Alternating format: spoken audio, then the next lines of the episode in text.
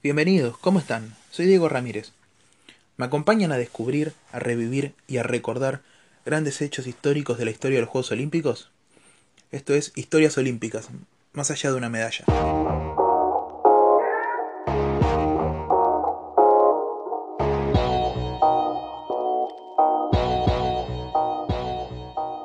Juan Martín del Potro es uno de los máximos exponentes de la historia del tenis argentino.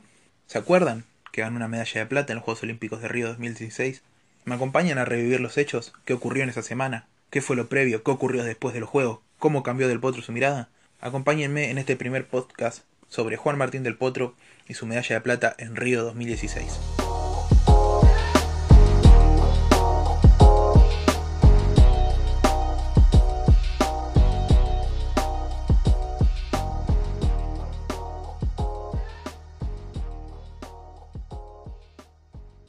No dudo en afirmar que los Juegos Olímpicos de Río 2016 fueron un renacer en la carrera de Juan Martín del Potro.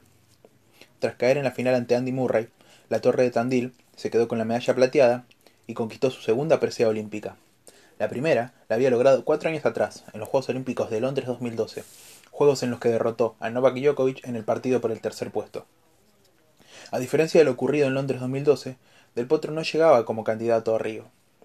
Del Potro tenía una meta para estos Juegos, ganar rodaje tenístico de cara al final de una temporada en la que había desafíos muy importantes.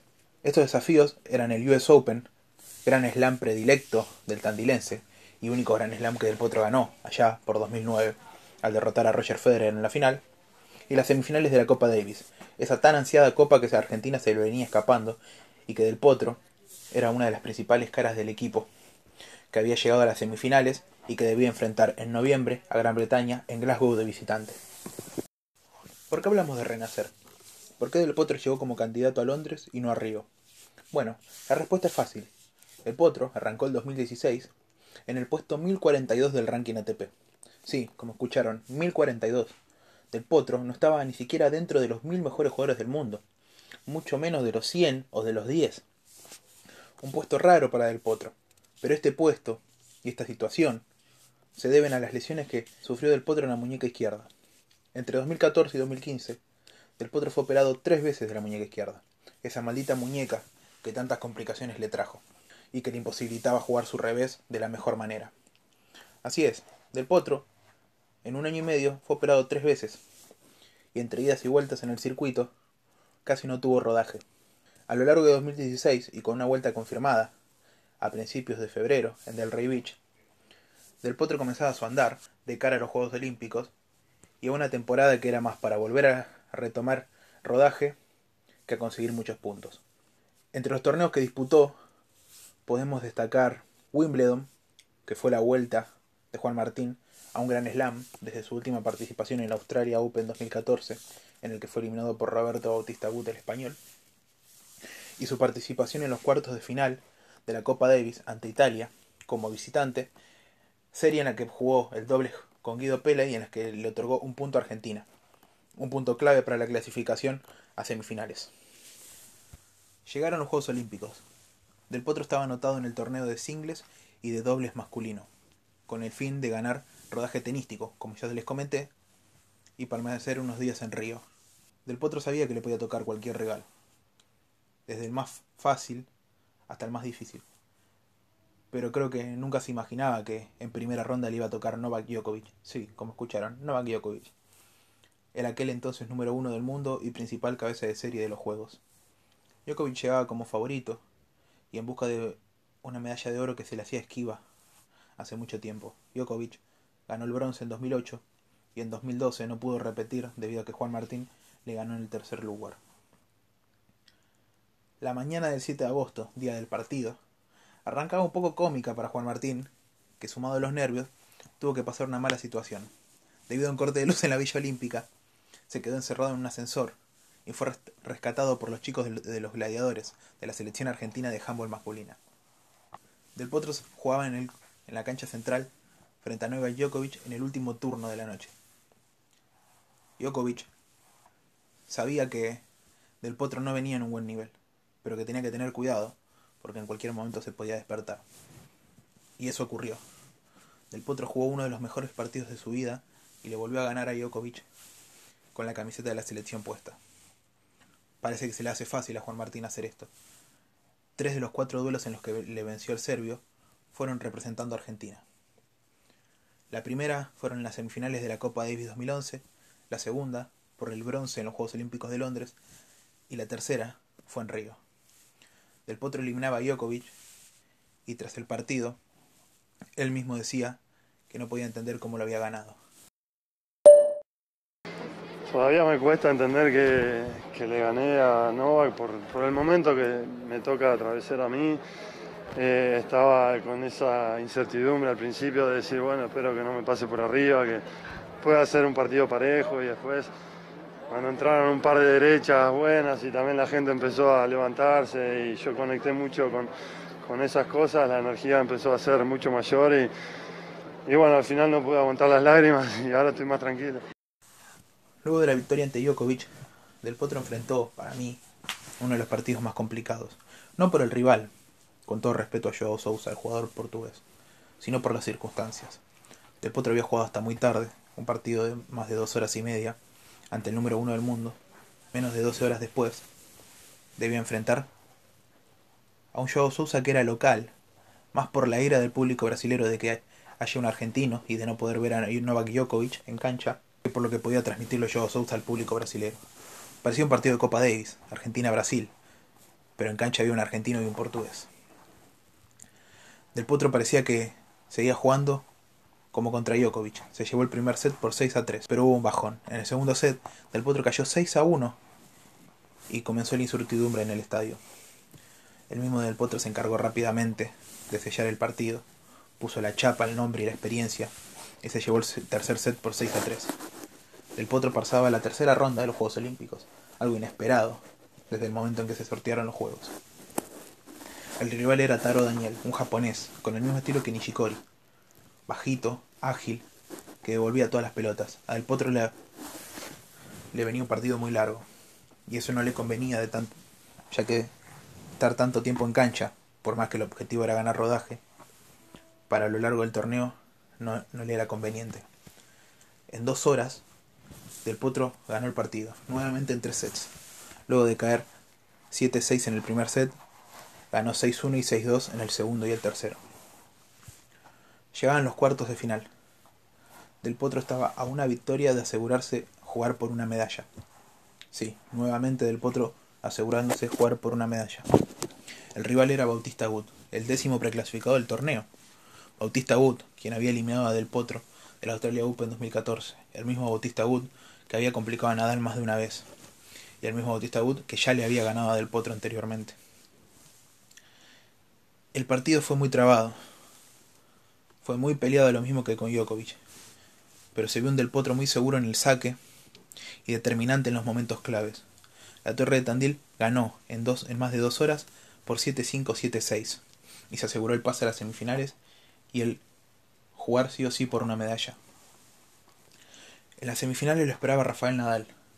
Un Nadal quien ya había eliminado a, un argentino, a Federico Del Bonis, en la segunda ronda del certamen, y un Nadal quien le había ganado junto a Mar López, a Del Potro y a Machi González dos días antes en el torneo de dobles. Ya se habían cruzado las caras Nadal y Del Potro, pero con un compañero al lado. Esta vez era un mano a mano. Eso de los que les gusta jugar a ambos. Eso de los que puede haber siempre un ganador, pero el otro siempre da batalla. Nadal ganó el primer set, 5-7. Las ilusiones Del Potro y los argentinos parecían desvanecerse. Era un Del Potro que ya tenía 8 horas en cancha, que hace tiempo que no conseguía 8 horas seguidas en cancha. El segundo set, Del Potro se mantuvo frío, de cabeza. Consistió su juego en los drive, jugando un slice con su muñeca, que todavía no estaba del todo afirmada, y concentró su juego en el saque. Del Potro ganó 6-4 y 7-6 el segundo y el tercer set. Del Potro llegaba a una final olímpica. Pero Del Potro no lo podía creer. Del Potro sabía, como les comenté, que era un partido que estaba de un lado o del otro. No, es, es muy difícil de describir. Creo que, como te digo, ni, ni en los mejores sueños se, se imagina esto. Menos cuando vi mi primera ronda y jugaba con Djokovic, cuando hoy medio en broma venía para, para el club y decía la semifinal de Londres me tocó Roger y, ahora me toca Rafa. Y, lo, que es, eh, lo que es la competencia y bueno, ahora que gané, no lo puedo creer. Llegaba la final de los Juegos Olímpicos. Segunda final para Murray, quien era el campeón vigente desde Londres. Y primera final para Del Potro, a quien se le había escapado la final tras caer 19 a 17 en el tercer set ante Roger Federer en los Juegos Olímpicos pasados. Del Potro llegaba a la cancha con más de 10 horas de, juego. Mucho tiempo para alguien que hace mucho tiempo no jugaba. De esa manera y a ese gran nivel. Pero las esperanzas estaban intactas. El primer set fue apasionante. Se lo llevó Andy Murray por 7-5. Pero a diferencia de las rondas anteriores, la final era el mejor de 5 sets. Había que ganar 3 para llevarse la medalla dorada a casa. El segundo set respondió del potro. Se llevó el set 6 a 4. Se notaba un del potro cansado, pero que estaba jugando más con el corazón y la garra que con las piernas. Y eso se notó en el tercero. El tercer set se lo llevó rápidamente Andy Murray por 6-2. Murray estaba a un set de llevarse la medalla dorada. Del Potro estaba a 2. El partido parecía muy lejano. El Potro quebró a mediados del cuarto set y todo parecía indicar que se iba a llevar el, el set y nos íbamos a ir a una definición en el quinto. Pero esto no ocurrió. Murray, al igual que Nadal en semifinales, jugó uno de los mejores games del torneo, le quebró a Del Potro y se terminó llevando el cuarto set por 7-5. Parecía que la torre de Tandil se iba a derrumbar, pero se mantuvo más en pie que nunca. Del Potro, que no esperaba ni por asomo lo que le ocurrió esa semana, cerraba su semana en Río con una medalla en el cuello. Aquella medalla que le había pedido su abuelo antes de viajar y que él veía muy imposible. Mucho más imposible la veía una vez que se enteró que le iba a tocar Djokovic. Pero así es del potro, y así nos está acostumbrado. Puede ir siempre de punto, y de vez en cuando te puede meter un batacazo, y la semana de Río fue un verdadero batacazo. Pudo haber perdido con Murray, pero ganó mucho más, ganó confianza, ganó una medalla olímpica que no se esperaba, ganó el respeto de todo el mundo y sobre todo se ganó a él mismo, se ganó a su cabeza.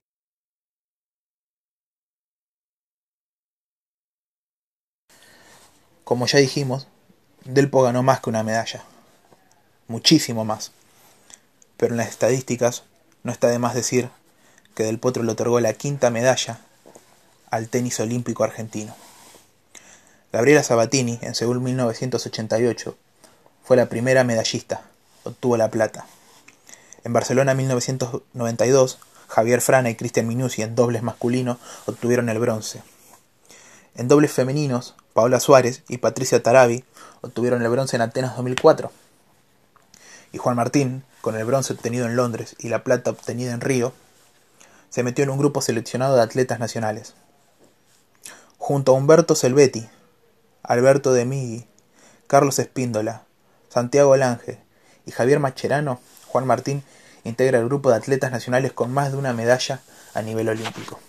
El año no terminó ahí para Del Potro, aunque hubiera sido un buen final de película, lo admito. Pero ¿se acuerdan que les dije que había dos objetivos principales de cara al final de temporada? Bueno, vamos a repasarlos. En el US Open, Del Potro llegó a cuartos de final cayó ante Babrinka el Arturage.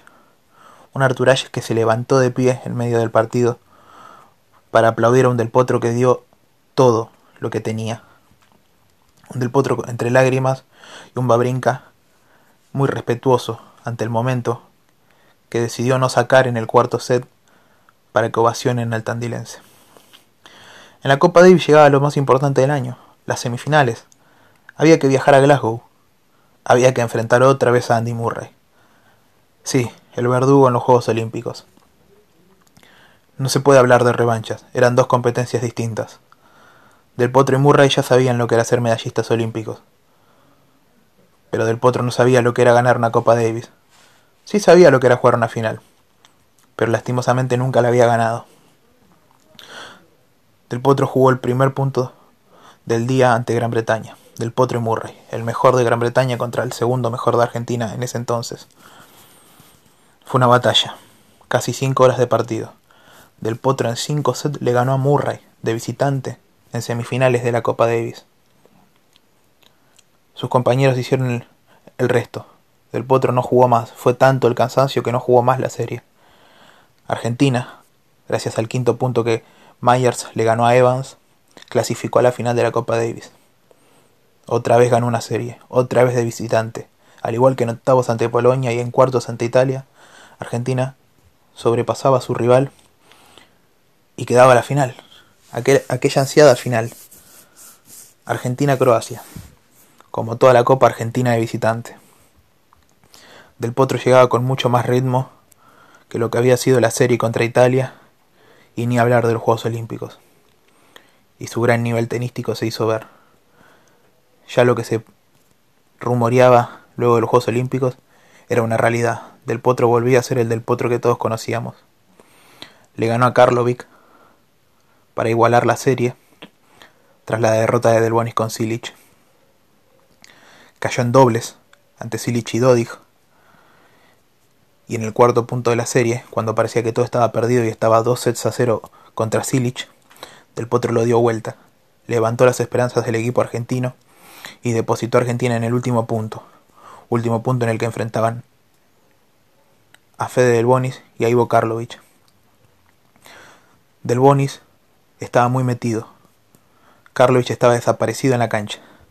Argentina al fin lograba su primera Copa Davis, aquella ansiada copa que Del Potro tanto esperaba y tantas veces le pasó por al lado. Del Potro cerraba un año de los mejores de su carrera, para no decir el mejor. No sé qué opinará Juan, pero yo creo que fue el mejor.